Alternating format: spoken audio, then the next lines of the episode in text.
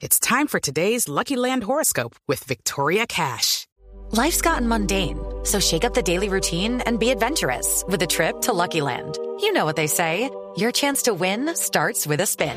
So go to LuckyLandSlots.com to play over 100 social casino-style games for free for your chance to redeem some serious prizes. Get lucky today at LuckyLandSlots.com. Available to players in the U.S., excluding Washington and Michigan. No purchase necessary. VGW Group. Void where prohibited by law. 18 plus. Terms and conditions apply. Entonces, atención que hay expectativas sobre el partido de Jaguares de Córdoba en la primera vez del fútbol colombiano. ¿Se juega o no se juega? Eh, eh, hemos visto por ahí unas fotos del el lugar de concentración.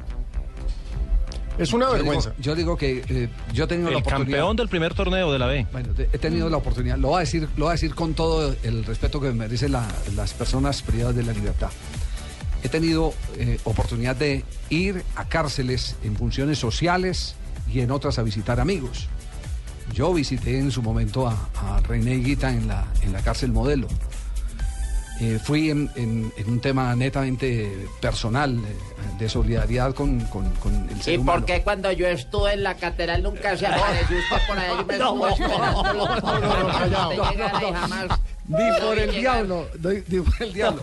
Pero lo voy a decir, acaban de publicar una foto, Sí. una foto sobre el sitio donde duermen los jugadores. Se los digo con, con todo respeto. Tiene mejores Instalaciones. instalaciones. La picota, de la que tanto nos eh, se, se quejan porque es infrahumana. Una En celda. la bigota, mi hermano, hay conjunto vallenato cuando tú quieras. Aquí, mi hermano, cuando Que el lugar, que el lugar de, de- que el lugar de concentración, el lugar de concentración, ¿cierto? De los No, muchachos de, eh, no, ¿de dónde? mostraron la foto de cuando Jaguares visitó al Quindío. Ojo que lo peor es que durmieron en una jaula y ya la vamos a publicar en arroba deportivo blue. En una jaula. Durmieron en una jaula con baño. Sí. Literal, porque eso no tiene ventanas, no tiene nada. Y aún así le ganaron al Quindío 2 a 1. Ese mismo equipo en estos momentos está peleando la punta. Fue el campeón del primer semestre. Ya está clasificado a las semifinales de este segundo semestre.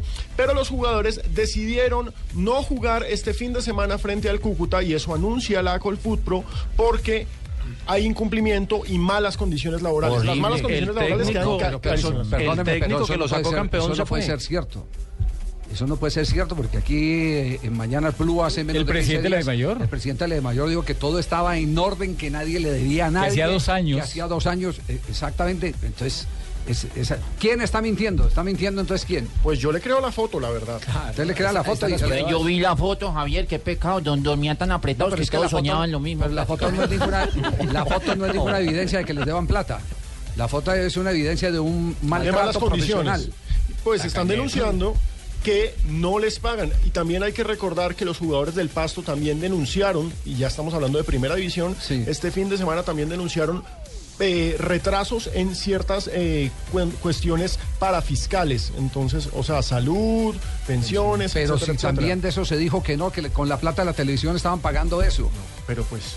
Y ojo que este equipo puede ascender, ¿no? Entonces, ¿quién Claro, está Jaguares está en la mira porque va a jugar, Juárez tiene el jugar la 50% de la posi- posibilidad de estar en la A. Entonces, ¿quién miente? ¿Ah? Javier, se fue el técnico, lo decía eh, JJ, se fue el técnico que sacó campeón a Jaguares, ¿no? Por incumplimiento en pagos. Por algo se fue. Claro. Sí.